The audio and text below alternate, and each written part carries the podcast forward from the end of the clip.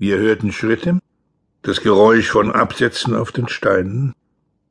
Meine Nichte sah mich an und stellte ihre Tasse ab. Ich behielt meine in der Hand. Es war Nacht und nicht sehr kalt. Jener November war nicht sehr kalt.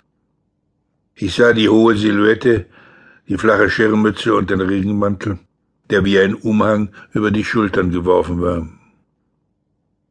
Meine Nichte hatte die Tür geöffnet und stand nun schweigend da. Sie hatte den Türflügel bis an die Wand zurückgeschlagen, hielt sich selbst an der Wand und starrte ins Leere. Ich trank meinen Kaffee in kleinen Schlucken.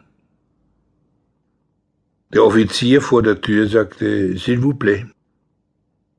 Sein Kopf deutete einen Gruß an. Er schien die Tiefe des Schweigens zu durchmessen. Dann trat er ein. Der Umhang glitt ihm auf den Unterarm, er salutierte und nahm seine Mütze ab. Er wandte sich meiner Nichte zu und lächelte zurückhaltend, wobei er den Oberkörper kaum merklich vorneigte.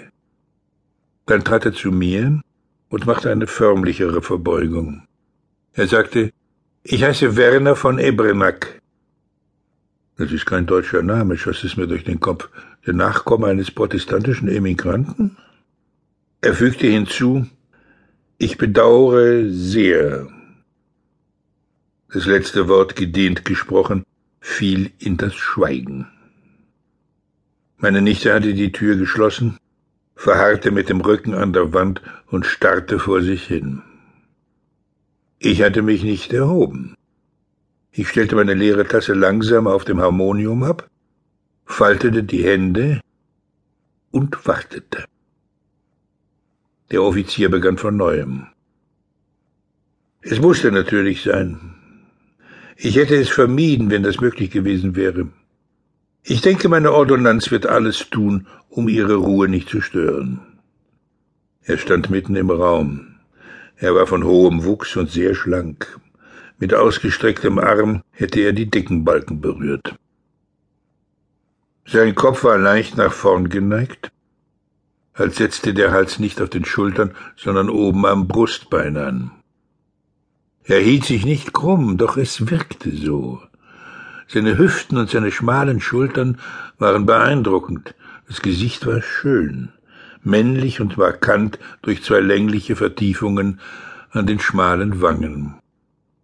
Die Augen im Schatten des Brauenbogens waren nicht zu erkennen, sie schienen mir hell. Das nach hinten geworfene Haar war blond und weich.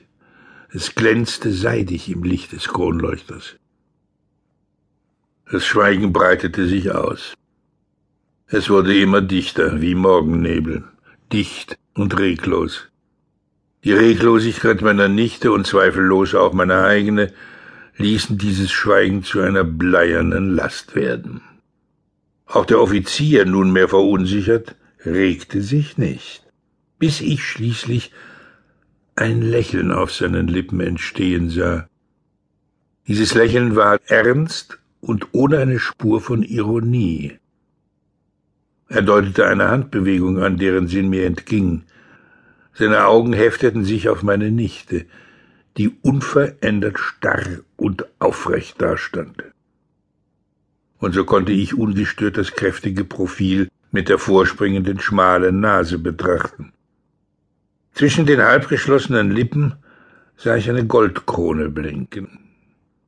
Schließlich wandte er die Augen ab, blickte in das Feuer im Kamin und sagte, ich habe große Achtung vor Menschen, die ihr Vaterland lieben. Dann hob er unversehens den Kopf und fixierte den geschnitzten Engel über dem Fenster. Ich könnte jetzt in mein Zimmer hinaufgehen, sagte er, aber ich kenne den Weg nicht.